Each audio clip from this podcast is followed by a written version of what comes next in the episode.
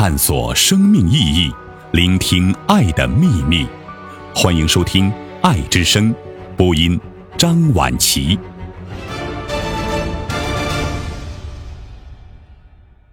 一切都是一样的，一切都是信息。杨定一博士。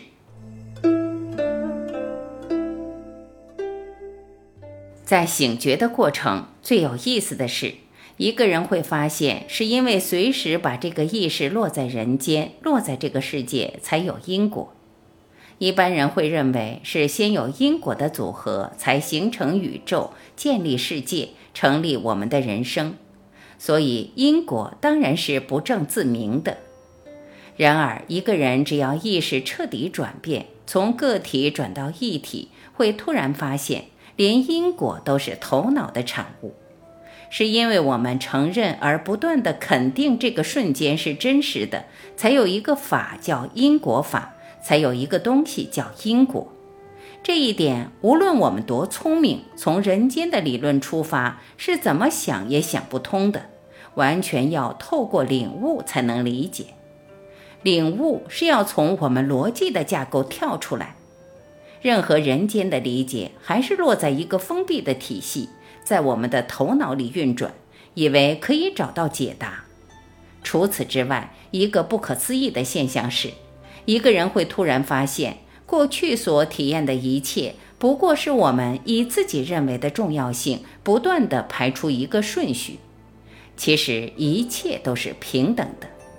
任何经验，无论多么吸引人，让我们多动心。多讨厌，多心痛，最多还只是一个信息，是电子讯号再加上情绪所放大，而情绪所扩大的比重，也只是反映业力对我们的制约。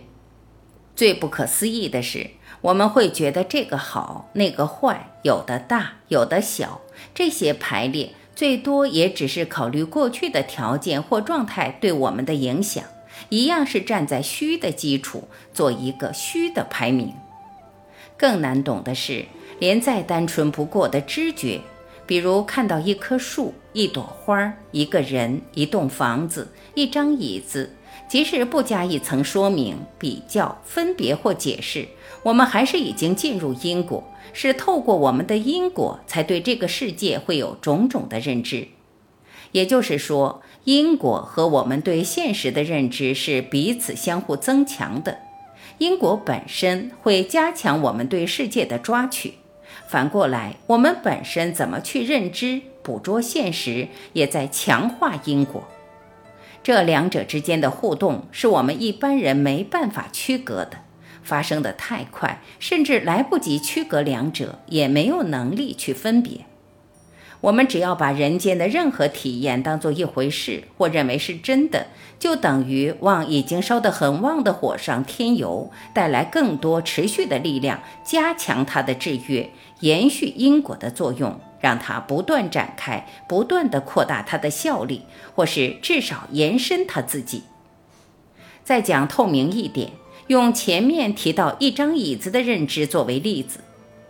我们看到椅子本身已经含着我们过去带来的制约，很自然会把这张椅子的特点——高、矮、大小、材质是木头还是皮质，上头有没有人坐，这椅子和我有没有关系，是昨天坐过的还是等会儿要用，带着一连串相关的条件，全部都是记忆的产物，也可以称为过去，不知不觉就从脑海中掉出来了。就这样子，一个念头接着一个念头，像流水一样挡不住，停不下来。也就一张椅子可以流出这么多的念头、情绪、记忆，但是这些经过我们完全意识不到，视为理所当然，甚至还觉得如果没有这串连贯性，我们可能活不下去，没办法建立经验，更不用讲没有一个人生。再回到这些经验的排序，我们会发现，透过分别，透过记忆，无论如何说明眼前的一个东西，描述一个特质，它最多还是一个虚像，也只是一连串的念头。再讲彻底一点，也只是电子的信号或信息，是头脑投射出来的。站在整体都是虚构的，但站在个体，我们自然会由它建立一套相对的重要性。懂了这些，一个人会突然发现，人生的经验全部都是平等的，每一样东西是平等的，每一个人、每一个生命都是平等的。既然这世界的种种样样都是从头脑所投射出来的，将它们分别区隔，再怎么认真，也不过是在一个梦里面安排虚假的重要顺序。所以我过去才会说，一个人最好的修行方法，也就是不要做任何评断，不要判断好坏、高低、喜不喜欢、期待不期待、失望不失望，是对还是错。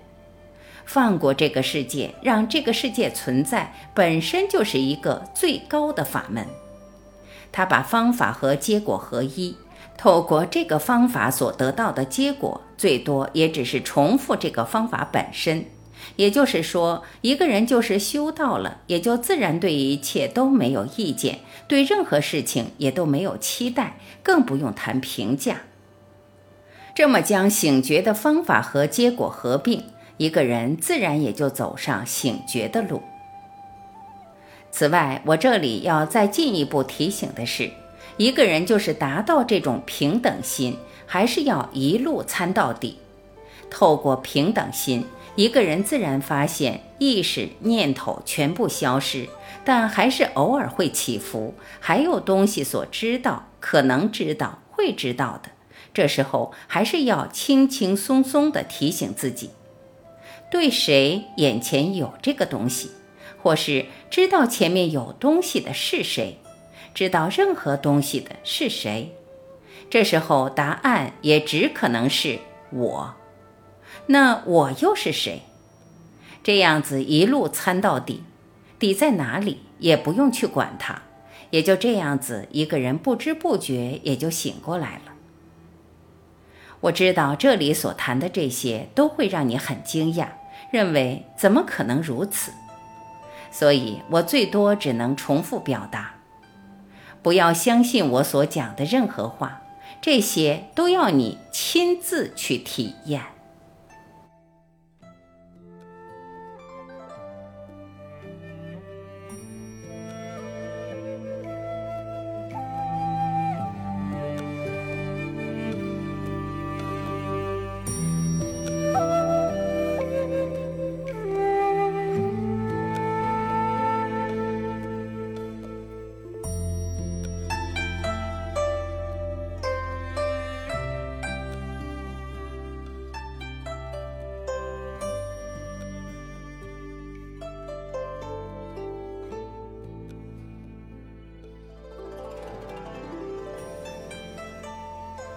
感谢聆听，我是婉琪，今天我们就分享到这里，明天同一时间您要记得，我依然会准时在这里等你回来，再会。